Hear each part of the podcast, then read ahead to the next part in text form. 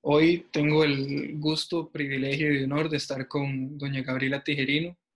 Doña Gabriela, además de ser profe mía en el curso de principios de mercadeo, fue, como llamémosle jefa, por dos meses cuando estuve ayudando a lo interno de la universidad con procesos de admisión. Ella es comunicadora social y tiene una administración de empresas, es bilingüe con más de 20 años de experiencia en administración de proyectos, estrategia empresarial de productos, creatividad comercial, administración de cuentas claves y compañías. Tiene experiencia en diversas universidades como la Veritas, eh, la ULACIT, la LID. Ha trabajado en empresas como Coca-Cola FEMSA, Cefa Comercial, Heisman Worldwide, Worldwide Partners, entre otras. Em, doña Gabriela, muchísimas gracias por el tiempo, por el espacio. Quisiera eh, llamémosle, que me, que me cuente un poco cómo ha sido todo ese trajín o esa, ese desarrollo de, de, estudiar comunicación, después de especializarse en administración, porque no son dos temas, llamémosle, muy afines. Eh, después, cómo entra el mundo mercadeo y la experiencia a través de las distintas empresas hasta fundar la, la empresa propia, que es Cola. Bueno, saludos para todos y gracias Toscano por, por este espacio. Es para mí un placer estar, estar aquí hoy con vos y con las personas que puedan escuchar este, este, esta pieza de contenido. Eh, bueno, yo, como, te, como, como, acabas de decir, soy comunicadora social de profesión, esa fue mi, mi primera carrera. Y lejos de que no sea eh, congruente con, con administración, como decías, me parece que es eh, más bien súper congruente porque al final los procesos de comunicación son esenciales en cualquier carrera que uno, que uno ejecute. Vos siempre ocupas tener la capacidad de comunicarte con las personas de manera asertiva, eh, de manera clara y de manera estratégica en el caso de los negocios. Cuando yo estudié comunicación, la carrera fue bastante interesante. Estudié primero en la UCR y esto fue una experiencia bien bonita porque mi carrera tenía que ver no solo con la parte de comunicación per se, sino que estudiábamos periodismo, relaciones públicas, y a mí me gustó mucho la parte de producción y publicidad, que son las que justamente tienen que ver más con mercadeo. Y cuando saqué mi maestría, la saqué en administración y mercadeo para profundizar en esa, en esa área de conocimiento y me he dedicado a mercadeo desde, desde que tengo uso de, desde que tengo experiencia, digamos, laboral, porque empecé trabajando en agencia de publicidad como mi primera experiencia, pero siempre dábamos una asesoría completa a los, a los estudiantes, soy mi amigo a los clientes. Una asesoría completa en el tema de marketing, ¿verdad? la estrategia detrás de, de una campaña, no la campaña eh, en sí, sino la estrategia detrás de la campaña. Y un poquito eh, las razones por las que hacíamos las cosas, no solo el resultado final, que es una pieza publicitaria. Cuando yo empecé a trabajar en publicidad, los anuncios se los mandaba por fax a los clientes, o sea, era otra cosa completamente. Y los viernes a las 6 de la tarde estaba la parte del fax esperando que me llegara la aprobación para mandar, para mandar al mensajero con las piezas impresas para que se publicaran o con una prueba de color si era una pieza, una pieza color, se mandaba mm, el CMYK, que era una hojita como un acetato con cada color, era loquísimo, ¿verdad? Y así se publicaba en La Nación, que era como lo máximo, lo máximo en esa época. De, de ese entonces a la fecha ha cambiado muchísimo, el mercado es plenamente digital y ahora que estamos con el tema este del COVID, eh, todavía es aún más digital la experiencia. Eh, que tenemos todos los consumidores con las marcas eh, que nos quieren hablar o nos quieren dar algún contenido. Entonces, esto ha mm. complicado todavía más el tema este de comunicación y nuevamente la comunicación aparece en mi vida como mm. un tema súper importante porque eh, la gente necesita comunicarse y ahora más poder comunicarse muy asertivamente y, y conectar con la gente de manera virtual. Entonces, imagínate que ahora más bien es un gran reto para las organizaciones poder manejar equipos de trabajo remotos que puedan seguir conectadas, que puedan seguir trabajando en equipo. En todo este trajín de, de, experiencia, eh, más que nada de mercadeo, empecé a dar en el 2016 eh, talleres de comunicación asertiva, de liderazgo, de negociación y me encantó el tema de los talleres porque siento que es un espacio para que uno comparta la experiencia y los conocimientos con eh, personas que quieran aprender y he dado talleres eh, para más de 4.000 personas en Costa Rica y en Ecuador porque estuve viviendo un año en Ecuador y la experiencia es muy sabrosa porque el, el, espacio que yo, que yo propongo en los talleres no es un espacio, digamos, magistral, sino que tratamos de aprender en conjunto. A partir de las experiencias de todos, proponemos temas, yo propongo un tema, propongo tal vez algún test para que veamos cómo estamos, por ejemplo, en el nivel de comunicación asertiva y escucha activa, cómo estamos y a partir de lo que vayamos aprendiendo y las experiencias que se comparten en el taller, eh, el aprendizaje es para los que asistimos y me incluyo en el grupo de la gente que asiste. Y con el tema este de los talleres, verdaderamente que le agarré mucho gusto al tema, al tema también de la educación y así fue como empecé también a dar clases. Y obviamente las clases las voy a dar en mercadeo, que es en lo que he trabajado, digamos, toda mi, toda mi vida y es donde tengo más, más experiencia. Ok. Eh, ahora, que, ahora que hablo de comunicación asertiva, ¿cuán, o sea, llamémosle de la parte teórica o profesional, ¿cuánto choca el, la comunicación verdaderamente asertiva? Porque muchas veces estamos acostumbrados a darle vueltas al asunto y no decir las cosas como, como se tienen que decir, o sea, sencillitas. Eso es justamente la clave. Porque vieras que ahí los chicos tenemos mucho esa, esa costumbre de, darle vueltas a las cosas y no ser asertivos. Yo soy súper, súper asertiva. Yo siempre digo las cosas muy de frente, muy claramente. Y hay un principio básico de la comunicación asertiva que es el respeto. Si yo te voy a decir algo que te puede gustar o no gustar, pero te lo digo con respeto y claramente, debería de ser más fácil de asimilar para, para, para vos como, como la contraparte en un proceso de comunicación. Ahora, para la comunicación asertiva es muy importante el tema este de la escucha activa.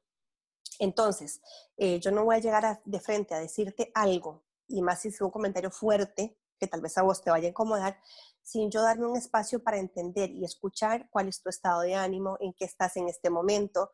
Por ejemplo, si yo voy a dar un feedback a un estudiante eh, se lo puedo dar en la clase o puedo quedarme después de la clase con el estudiante y le converso para entender un poquito, por ejemplo, por qué fue que no entregó un proyecto o por qué fue que no participó en un grupo o por qué fue que tuvo una clase, eh, digamos, poco productiva, porque en la clase, en el conjunto, frente a todos sus compañeros, probablemente se va a sentir intimidado.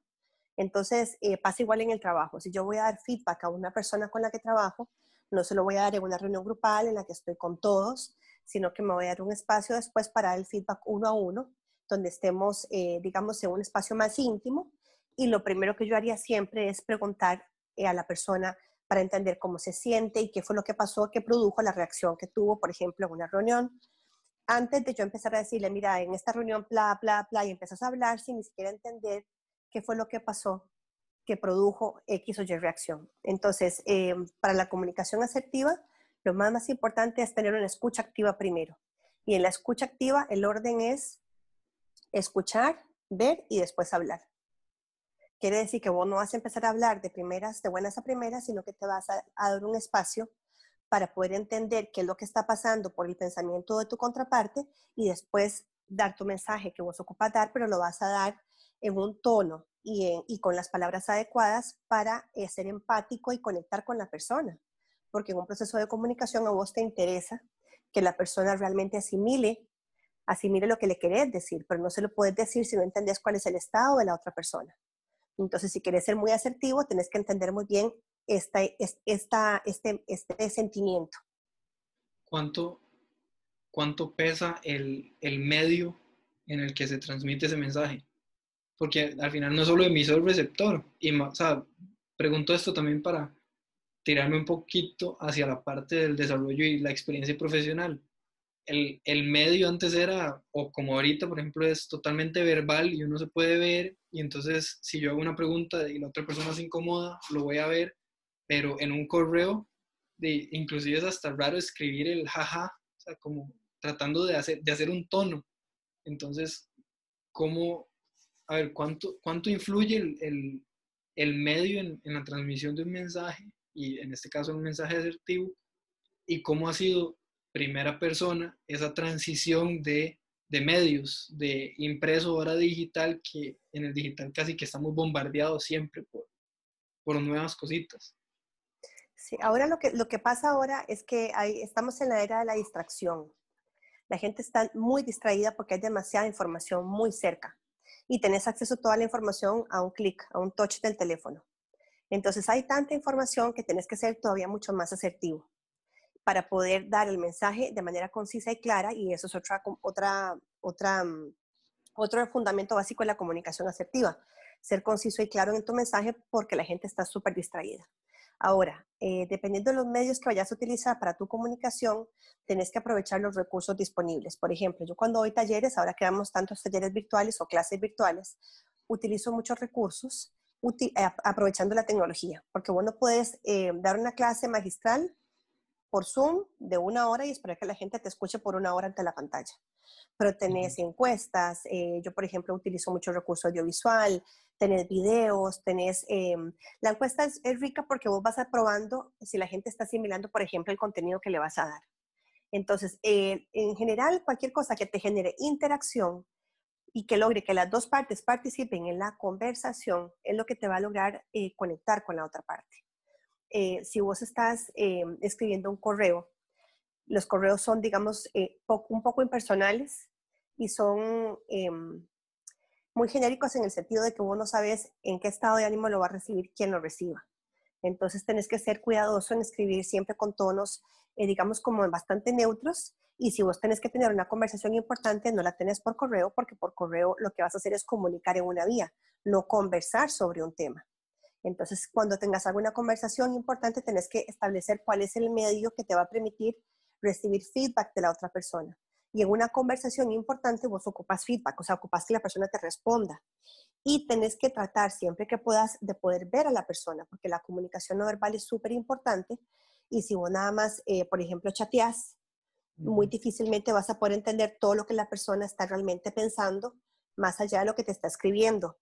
Y eso es justamente otro principio de la comunicación. Por eso tengo que la comunicación aplica en todo. Si vos querés eh, comunicarte con la otra persona, Em, las palabras son solo un 7% de lo, que, de lo que la persona realmente está pensando. Hay un 93% que vos recibís a partir del tono con el que dicen las palabras, de la expresión facial, y todo eso te dice mucho más que la palabra en sí. Por ejemplo, me dijiste, eh, Gaby, ¿quieres que podemos conversar? Yo te dije, claro, pero vos no sé si te dije claro, te dije, ay, claro, está bien, qué pereza. O sea, no lo puedes saber porque un claro eh, es una palabra, pero dependiendo del tono, se nota el interés y ni siquiera un, un, signo de exclamación viene a ayudar, porque a mí me pasa que si escribo con signos de, de exclamación, más bien me siento sarcástico. Entonces, pero sí, no, eso, eso los correos, eh, yo tengo una anécdota sumamente puntual de eso, y fue que cuando estaba llevando clases con don Fernando Campo, eh, fue en el momento que él se enfermó y quedó hospitalizado y de todo, y nos pidió que le mandáramos un trabajo, pero yo siempre me despido de los correos con espero se encuentre bien. Siempre, o sea, siempre los pongo cuando es el primer correo. Yo no sabía que él estaba enfermo, no sabía que le había pasado todo eso y, lo mandé y entonces cuando me devuelve, Toscano, muchísimas gracias por preocuparte, ya estoy mejor, que no sé qué, yo de ahí quedé a la altura sin haber siquiera sabido. bueno, ¿ves? Sí. Que dice que te sirve para bien. Sí, porque dice, no, es como quien le dijo, que yo no, no, sabía. Em, ahora que decía todo esto de, llamémosle, la evolución de los medios, eh, cuando, cuando estaban las primeras agencias que tenía que mandar las, las ¿cómo se llaman? Los anuncios por fax, o, ah, o, la separación de color. sí, también, bueno, eso, eso, eso es lo que viene como en el margen del periódico, ¿verdad? Que vienen las pruebas de color. Sí, sí, sí, es una locura. Hay que mandarles a imprimir esa para color. Era, es, como una anécdota de, de, antaño. no, no, pero es totalmente valioso porque como, llamémosle, ¿cuál sería el primer reto o diferencia entre ese tipo de mercadeo y comunicación contra la de hoy, que es aquí ya tengo toda la información en vez de tener que ir al periódico? A ver, lo más importante es siempre el tema de la estrategia. Y al final el cómo es o en un teléfono o en el anuncio de separación de color que te comenté antes, porque ya eso es el resultado final, pero vos tenés que tener muy clara tu estrategia, qué es lo que vos ocupás. Eh, en una empresa eh, se define siempre las necesidades, qué es lo que la empresa ocupa hacer, ocupo vender tal producto y cuáles son sus posibilidades, por ejemplo, cuánto presupuesto tiene para promocionarlo. Entonces, eso es parte, digamos, de la estrategia, pero vos ocupás primero tener claro cuál es la necesidad y cómo la vas a resolver. Eh, yo ocupo vender más, ocupo posicionarme más, eh, ocupo compartir contenido, ocupo eh, posicionarme de alguna manera, ocupo relacionarme con hay siempre un objetivo y el objetivo tiene que estar claro en tu estrategia. Si vos tenés claridad en el objetivo, y eso era antes en la época del fax y lo sigue siendo ahora, si uno empieza a hacer comunicación sin tener claro a dónde quiere llegar o para qué la quiere hacer, vas a fallar en algún momento porque vas a ser inconsistente. Si vos tenés una estrategia clara, cada pieza que hagas va a responder la estrategia. Lo que ha variado más ahora es el cómo y también la intensidad de la comunicación, porque vos podés mandar muchos más mensajes que lo que mandabas antes. Antes vos publicabas en el periódico y el periódico se quedaba en las mesas de todos los escritorios todo el día, la gente lo leía tres o cuatro veces, ya la gente ni siquiera lee el periódico. Entonces, lo que tenés es un feed, un feed de información en Facebook o en Instagram o en cualquier red social que va caminando porque como todo el mundo publica tanto y el feed va avanzando, entonces tu pieza, tu contenido se quedó y ya pasó a ser em, pasó a ser nada porque ya avanzó y ya nadie más lo vio y ya te quedaste, digamos, en el olvido. Entonces, vos ocupas tener más bien contenido probablemente fraccionado y que sea como mucho más constante y ocupas lograr siempre que puedas un call to action, un engagement con tu, con tu contraparte para que se interese. Porque si no lo perdiste y ya le dio otro contenido y se distrajo y como le entró un mensaje o, ¿verdad? O le mandaron, eh, lo etiquetaron en, en Facebook en una publicación. Entonces, es tanta la distracción que si vos no logras conectar y lograr un, que la otra parte haga algo, te, te guarde tu contacto, te haga un pedido, te dé un like, algo que te logre decir, esta persona está interesada, la, también la pérdida de voz a esa persona. Entonces, em, el, cómo es lo que ha variado muchísimo, pero siempre el objetivo es eh, básico, básico y elemental y la estrategia es básica y elemental. Ocupa saber qué es lo que quieres lograr y lo que siempre hablamos incluso en las clases, cuál es tu público meta. Porque además ahora tienes la posibilidad de separar mucho más la estrategia a partir de tu público meta. Si vos tenés em, los buyer personas que veíamos, por ejemplo, en clase, que vos tenés los segmentos. los segmentos, que ahora con el buyer persona son un poquito más específicos y personalizados. Digamos que antes cuando yo empecé en publicidad uno decía el segmento niños de tales a tales edades, pero ahora en las redes sociales vos puedes ir mucho más allá. Vos puedes decir un joven profesional que le gusta practicar tales deportes, que en su tiempo libre hace tales cosas, que es vegano, que hace, ¿verdad? Entonces puede ser mucho más específico y entre más específico seas, vas a lograr apelar el interés de la contraparte mucho más fácil. Vas a ser más cercano. Ese, ese ejemplo siempre me retumba con la historia, creo que es de Target, que empezaron a analizar datos y entonces se daban cuenta que cierta gente empezaba a ver más productos de tales cosas antes de tener eh, al bebé, o sea, antes de dar a luz. Entonces ya ahí deja de ser el segmento de eh, mujeres en maternidad, sino que empieza a ser la mujer embarazada. Y ahí va eso de varias personas. Em, hablando de gustos y retos, em, ¿cuál ha sido el, mayor reto a nivel personal de desarrollarse en este campo? Porque tal vez uno tiene la, mala percepción, pero la publicidad casi siempre estado, es female dominated, o sea, hay mayor eh, cantidad de mujeres. No sé si me equivoco o si al final es verdad. Pero entonces, ¿cuáles han sido, llamémosle, los retos en ese desarrollo personal? Yo particularmente nunca he sentido, o sea, yo nunca he vivido un reto por ser mujer. Sí, ¿es, es tu pregunta un poquito o tiene que ver con otra cosa? No, además, o sea, ¿cuáles retos ha tenido en el desarrollo? Y si el ser mujer en, en ese ámbito, al final, llamémosle, generaba mayor, eh, no distracción, o sea, mayor problema. Sí, para mí, para mí ser mujer nunca ha sido, digamos, una cosa que me ha detenido en mi campo y tal vez en eso tenés, tener razón que en el área de mercadeo tenemos a muchas profesionales mujeres que trabajamos y entonces digamos que ser hombre o mujer realmente no, no, hace, no hace la diferencia. El reto es ser, ser bueno y ser mejor cada vez.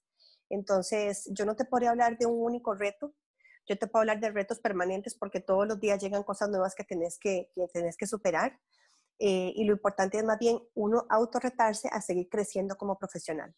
Em, yo, por ejemplo, empecé con el tema también de coaching. En el 2016 hice un programa de mentoría de liderazgo femenino, porque aunque a mí no me ha afectado especialmente, yo sí entiendo que hay un reto para las mujeres, evidentemente, a nivel profesional y también a nivel personal en tantos otros sentidos, ¿verdad? Pero entonces, por eso sí me gusta apoyar el desarrollo de la mujer, porque sí estamos en desventaja como sexo. En mi caso particular, yo no he tenido, digamos, un reto específico asociado a, asociado a ser hombre o mujer, pero sí tengo retos permanentes a nivel profesional. Entonces, mi estrategia siempre ha sido seguir aprendiendo y seguir desarrollándome, porque mm, te trabaja mucho no solo la parte profesional, sino tus destrezas blandas. Temas como ser resiliente, como eh, usar mejor tu tiempo. Eh, por ejemplo, yo que soy profesional independiente, mi mayor activo es el tiempo. Entonces, tengo que distribuir muy bien porque el tiempo que yo desperdicie eh, o que no utilice de manera productiva, después me, hace falta. Entonces, por ejemplo, yo me trabajo, me organizo muy bien con el tiempo para poder ser productiva la mayor, la mayor parte de él. Entonces, em, si no tengo, por ejemplo, un cliente, aprovecho para eh, contenido, para ver un contenido, para desarrollar un programa, para ver un poquito tendencias. Eh, por ejemplo, ahora estuve trabajando mucho en un taller de resiliencia que quería proponer para esta época de pandemia porque todos estamos enfrentándonos a este reto de cómo hacemos para sobreponernos y cómo, cómo logramos em, que las, toda esta nueva normalidad nos, no nos afecte, sino que nos trate de potenciar en un mundo que es desconocido para casi todos. Entonces, em, leí muchísimo em, y desarrollé un producto que era un taller específico para trabajar con las personas que quieran saber más y entender un poquito más cómo voy a trabajar yo a partir de esta nueva normalidad, cómo va a ser mi vida, cómo puedo mejorar, qué hábitos puedo desarrollar para, que, em, para ser más resiliente. ¿Ves? Entonces, permanentemente estoy como estudiando muchísimo y al final todo además me sirve para para, para crear contenidos asociados a temas que me parecen relevantes en el momento en el que estamos. ¿Algún momento tenido ese famoso writer's block? O sea, la sequía de ideas, de decir, puchica, ¿qué hago? Ya no sé qué hacer. Eh, ahora como profesional independiente, o sea, los cursos, los talleres y de todo, y trabajando en, en empresas, decir, o sea, ya, ya, no se me ocurre, ya no sé qué, qué nueva campaña, qué nueva idea hacer. Mira, que yo, creo que no y te, y te, voy a decir por qué. Porque yo trabajo mucho, me gusta mucho eh, hacer trabajo de campo. Que antes cuando uno podía salir al campo, salir a la calle, eh, si vos tenías, por ejemplo, un momento de desesperación, ¿qué hago? Eh, yo, por ejemplo, trabajé en cefa comercial con cosméticos. Y yo decía, ahora sí, ¿qué hago? Y entonces cogía el carro y me iba para un supermercado y empezaba a dar vueltas a ver categorías similares, o sea, porque la información verdaderamente está, está ahí. Ahora uno probablemente hace más un research en la computadora, ok, ¿qué ha hecho otra gente para resolver este tema o este reto? Y hay tanta información que si uno la, la, empieza a estudiar, empiezas a encontrar oportunidades en cada uno de, de, esos lugares, de esos sites, de esas campañas que la gente ha hecho, o sea, la información está ahí. Entonces, si vos tenés como un momento de desesperación que no sabes qué hacer, investiga un poquito a ver qué ha hecho otra gente. Y ahora que hay tanto acceso a la información, ahí está la información. Tenés que empezar a buscar y de, todo lo que empiezas a buscar se te empiezan a ocurrir ideas y de repente ya el bloqueo no es bloqueo, sino es investiguemos un poquito cómo lo ha resuelto alguien más. Y eso te ayuda a, aflojarte y ahí vas, ahí vas soltando, entendiendo. Si puedes hacer también em, estudios de mercado, el consumidor siempre te va a dar los insights. Incluso vos puedes hacer un post en Facebook y dicen, ¿qué piensan, por ejemplo, eh, de la venta de cosméticos en línea. ¿O qué piensan? Por ejemplo, te voy a hacer un ejemplo. El otro día estaba dando unos talleres de Design Thinking para chicos de colegio. Hicimos la pregunta, ¿cómo hacemos para que las clases sean menos, las clases virtuales sean menos aburridas? Y los chicos empezaron a iterar y a tener una cantidad de ideas. Y yo decía, después, le decía después a la profesora, de aproveche todas las ideas que los chicos dieron, porque tienen un montón de ideas. O sea, las ideas están ahí. Lo que tenemos que tener es la apertura para escucharlas y poder buscar en el lugar en donde vamos a encontrar soluciones. Y las soluciones también las vas a encontrar si buscas, si pones atención. Sí, no es, no es preguntarle a Wikipedia cómo hacer una clase entretenida, es preguntarle al estudiante. Le puedes preguntar a los dos. Bueno, sí, también. Porque, dos fuentes de información, sí, sí verdaderamente en todo lado te, agarras, tips, te metes en YouTube y pones, la misma pregunta en YouTube, la pones en un post en Facebook y la implementas en una reunión que tengas y en lo que todo el mundo te diga, vos decís, mira, todo el mundo coincidió en tal cosa, esto es importante, esto es relevante. Y, ¿verdad? y todo el mundo te da feedback y empezás a, crear a partir de eso eh, contenidos. Entonces, realmente em, el Writer's Blog es un poquito em, como si vos te aislas, no vas a lograr tener como feedback de la gente, pero si vos te abrís encontrás que la información está en todo lugar, nada más tenés que poder eh, asimilarla. Sí. Sí, me pasa hablando con, con compañeros cuando hablamos, por ejemplo, de economía y de política. Todos concordamos en las mismas ideas, pero porque tenemos una, una ideología similar. Yo les digo, ok, ahora vayamos a la calle y le preguntamos a tres personas y nos van a decir, eh, no, ustedes están locos. Y es por eso, o sea, es como el, sesgo de confirmación de estamos en esta burbujita.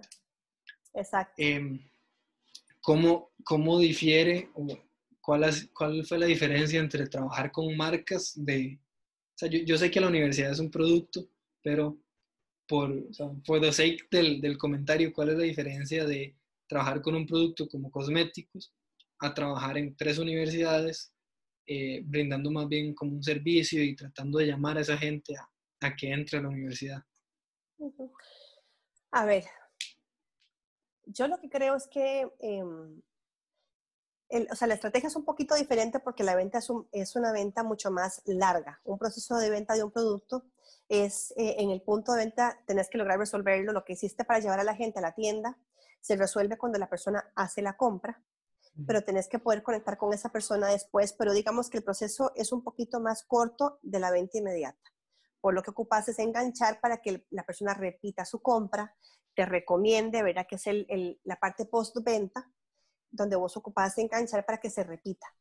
En el caso de servicios, por ejemplo, una carrera universitaria, es un proceso mucho más largo, ¿verdad? Porque vos consideras, por ejemplo, la universidad en la que vas a estudiar, durante cuánto tiempo. Si vos tenés em, ya una universidad de tradición donde los papás te recomiendan, sí, vaya a esta, vaya a esta universidad, o yo fui ahí y me fue, y me fue bien, ¿verdad? Pero es una, es una decisión mucho más compleja. Eh, hay servicios que son mucho más complejos. Entonces vos ocupas acompañar el proceso de consideración y elección de tu producto o de tu servicio por un tiempo más largo, por eso es que se trabaja mucho con el tema este de CRMs, donde vos tenés una estrategia, digamos, em, sistematizada y te garantizas darle un mínimo de servicio, un mínimo de, atención a cada, a cada prospecto porque, porque se requiere, ¿verdad? El cliente tiene que considerarte y además cuando tenés un producto complejo que explicarle, no le puedes decir todo la primera vez, tenés que decirle por partes. Primero, ¿qué es lo más relevante para usted? Eh, por ejemplo, que tengan la carrera que yo estudio, si es el caso de una universidad. La tengo. Ah, bueno, ok. Si ya la tiene, ahora, ¿qué es lo que sigue para usted más importante? El lugar donde voy a estudiar, que tenga relación con mis compañeros, que la parte virtual sea interesante, que tenga oportunidades internacionales. Entonces, a partir de los intereses de la otra parte, tenés que poder eh, personalizar, digamos, la estrategia. Y ahí, ahí es lo que aplica nuevamente el tema de escucha activa. Tenés que escuchar muy bien qué son los, em, las cosas que determinan la compra para la persona que está decidiendo. Y si, por ejemplo, tenés una carrera universitaria, eh, puedes decir, bueno, hasta dónde el papá tiene influencia o no. Y el papá tiene otros intereses que el estudiante. Entonces el papá te ocupa escuchar. Ocupa escuchar que los profesores son de un súper buen nivel, eh, para que sepa que no solo le van a dar una muy buena clase, sino que lo pueden recomendar cuando va a buscar trabajo. ¿Ves? Entonces, em, que tal vez para el estudiante eso no era tan importante como que el profesor fuera, por ejemplo, súper activo, interactivo, para que mi clase sea entretenida y yo me sienta enganchada con un contenido que él me va a dar. ¿Ves? Entonces, el, incluso la misma característica, como por ejemplo es la calidad de un profesor, dependiendo del público meta, hay diferentes cosas que la gente quiere escuchar de ese profesor. Entonces, la venta de servicios en general es, un poquito, es bastante más compleja. Pero hay productos, por ejemplo, también que son mucho más elementales. Pues vas a comprar un chocolate, que es una compra de impulso, la compras en, la caja antes de pagar. Pero si vas a comprar una computadora, haces, haces investigación y comparas precios y garantía y servicio, ¿verdad? Entonces, ahí, ahí vas. Ahí es donde uno entra al, al famoso see, think, do, act, algo así que es vea, piense, actúe y, recomiende, creo que es. No, me sé la traducción en español, pero es justo eso, o sea, el, el proceso de, o sea, yo vi la U, no le di mucha bola, pero después vi un anuncio que decía, te conectamos con, con las empresas y para mí eso tenía valor. Después eh, yo ya estaba, llamémosle, enganchado, pero que ¿cómo llamo a mis papás? Y para mis papás era, el que los profesores fueran de tal nivel o de tal calidad, tuvieran tales cosas. Entonces, sí, es, es, bastante diferente a, al hot zone de, de la venta antes de, de la caja, que termina engordando a todo el mundo. eh, ¿qué iba a decir?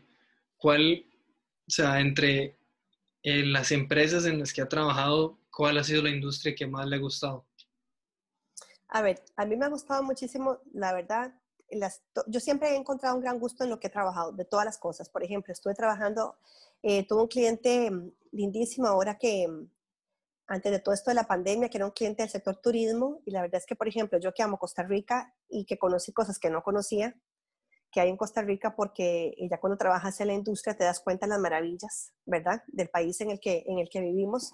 Me encantó trabajar en el turismo. Cuando trabajé en Cefa con cosméticos era lindísimo porque es un momento lindo cuando la, eh, vos puedes contribuir con la autoestima de, las, de las mujeres que se sienten mucho mejores y tal vez no es, no solo una pieza de maquillaje, es simplemente sentirse mejor consigo mismas y además trabajar con tantas mujeres porque tenemos un cuerpo de ventas de 50 muchachas que estaban en los puntos de venta y que sacaban a sus familias adelante con el trabajo que hacían en las tiendas. Entonces también... Esas son las que, las que ofrecen el, el cosmético. Sí.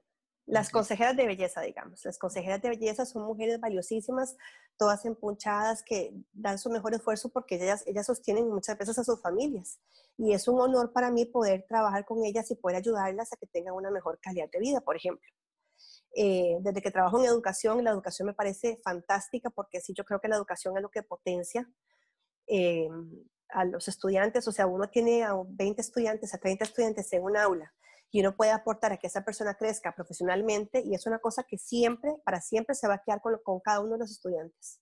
Lo que yo te pueda compartir y puedas aprender en tu clase te va, te va a acompañar para toda la vida y te va a ayudar a ser mejor y a llegar al siguiente, al siguiente nivel. Y entonces la, la trascendencia de eso también es espectacular. Entonces yo creo que uno siempre le va a encontrar, si uno quiere, el gusto a lo que uno haga. ¿Verdad? Porque yo también trabajé, por ejemplo, en bienes raíces, en desarrollos inmobiliarios. Y vos te das cuenta que el proyecto de la casa para una familia es un proyecto que te da un montón de sentidos de estabilidad, de unión familiar, es un momento para compartir, es un proyecto de vida para muchas personas. Entonces, el, sentido, si vuelve a encontrar ese sentido a cada cosa que haces, te motivas un montón y lo vas a hacer con mucho más amor y, como, y con más entusiasmo, porque encontrás un sentido, un propósito. Em, sí tengo que decir que para mí trabajar en educación ha sido especial. Trabajar en educación yo sí noto que hay un impacto em, que es em, creciente, ¿verdad? Que, que, vos realmente lográs eh, cosas impresionantes cuando vos realmente sacas el jugo, porque cada estudiante para mí es como un diamante en bruto, y si vos lográs que ese diamante se, se afine un poquitico más, vas a potenciar que esa persona aumente su productividad, aumente eh, su capacidad, aumente su potencial. Y eso es, es, es impresionante. A mí me, impresiona mucho. Y lo hago también, incluso, eh, bueno, te tuve a vos como estudiante un cuatrimestre completo, pero cuando yo tengo un taller de dos horas, igual. Si yo logro en ese taller despertar una chispa en alguien asociada, por ejemplo, al tema de comunicación asertiva, y la gente empieza a ser más asertivo cuando se comunica o, o empieza a ser más, a hacer más escucha activa, porque estuvo tal vez en un taller en, que algo le hizo sentido, ¿verdad? Eso para mí tiene todo el valor del mundo porque vos realmente lográs impactar a una persona y después de esa persona sigue la otra la que le va a impactar y es como, ¿verdad? Como, las, como la gotita de agua que cae, que cae en el centro y que empieza a ser como una ola expansiva.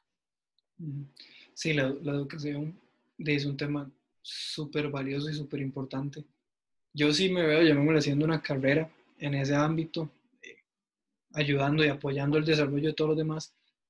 Y de hecho tiene que ver mucho con los talleres que se hacían en la LID hace un par de años, que eran los de Design Thinking, los de Storytelling y de todo, porque en esos tuve la oportunidad de hablar con mucha gente de, de mi edad, de hecho, pero que estaban en colegios técnicos. Entonces, ver por qué ellos querían escoger o por qué habían escogido esa especialidad, qué querían hacer después.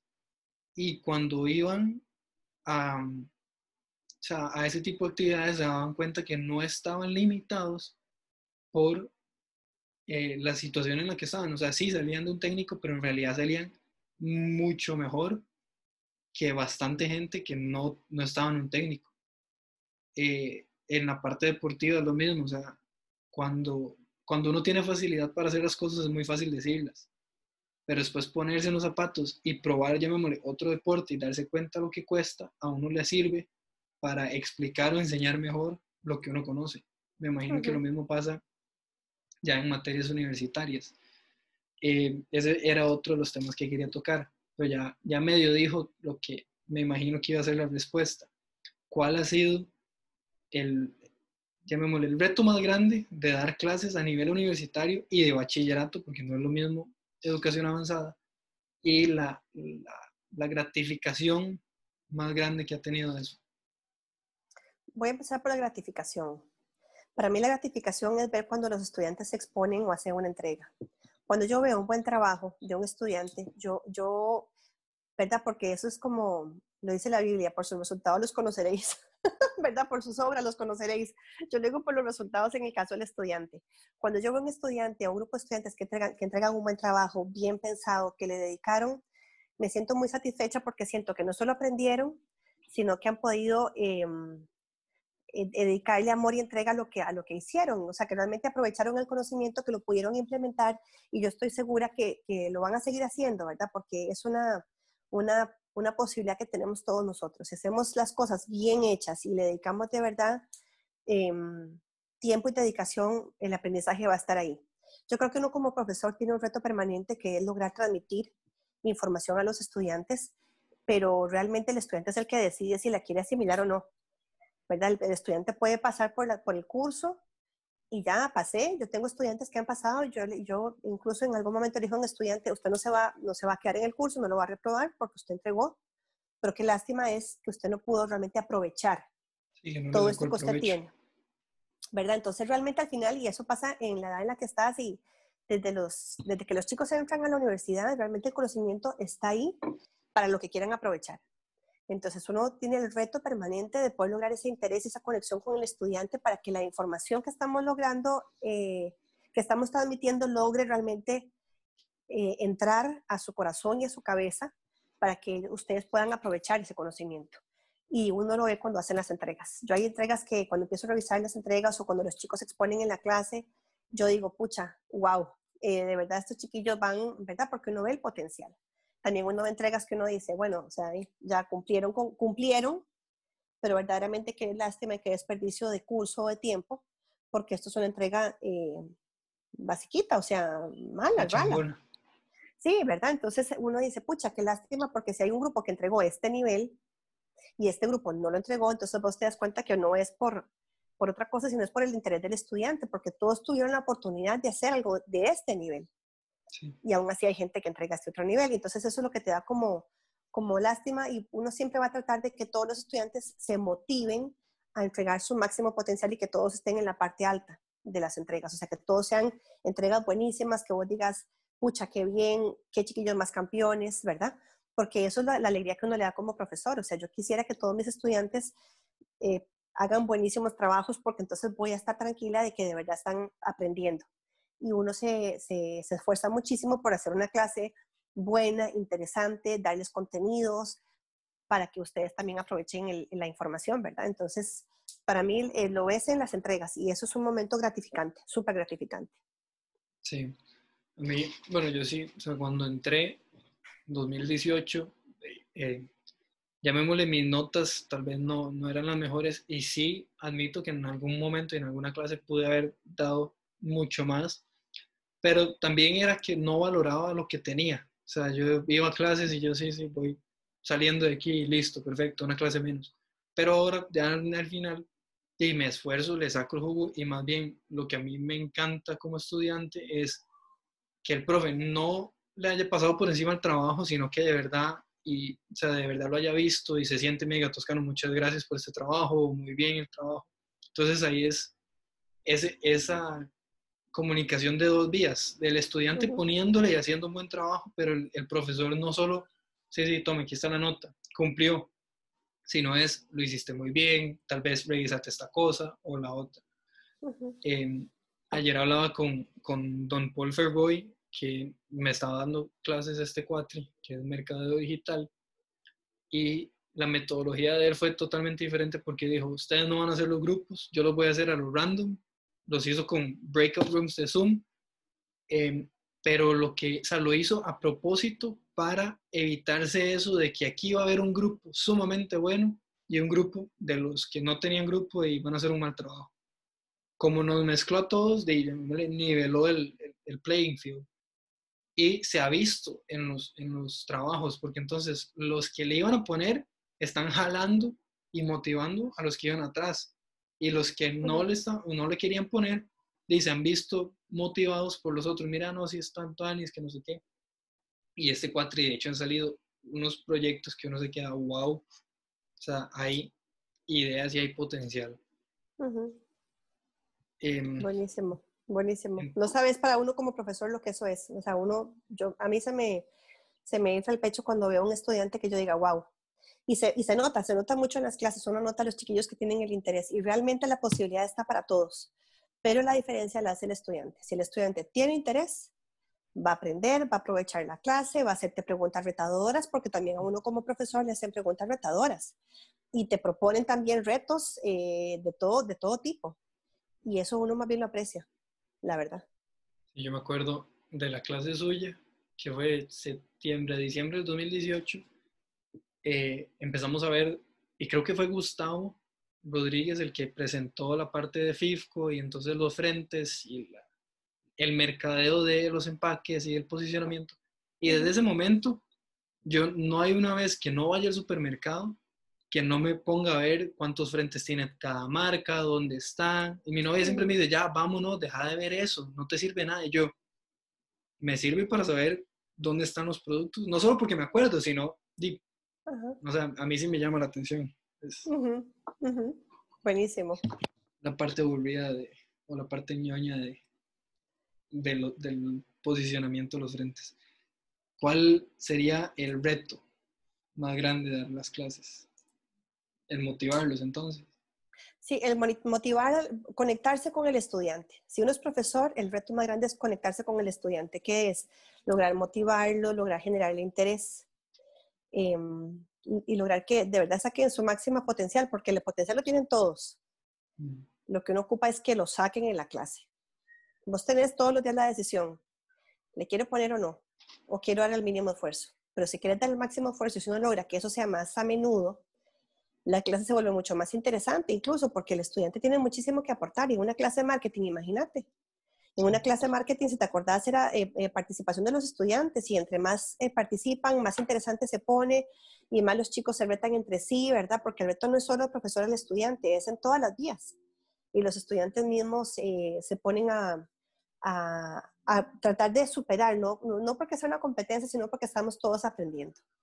Por ejemplo, nosotros hacíamos mucho la metodología, si te acordás de que a los estudiantes les tocaba dar un tema, dar la clase, porque el conocimiento es como decían antes, que si vos lo lees, eh, no me acuerdo en este momento de los porcentajes, si vos lo lees te queda un tanto por ciento de la información.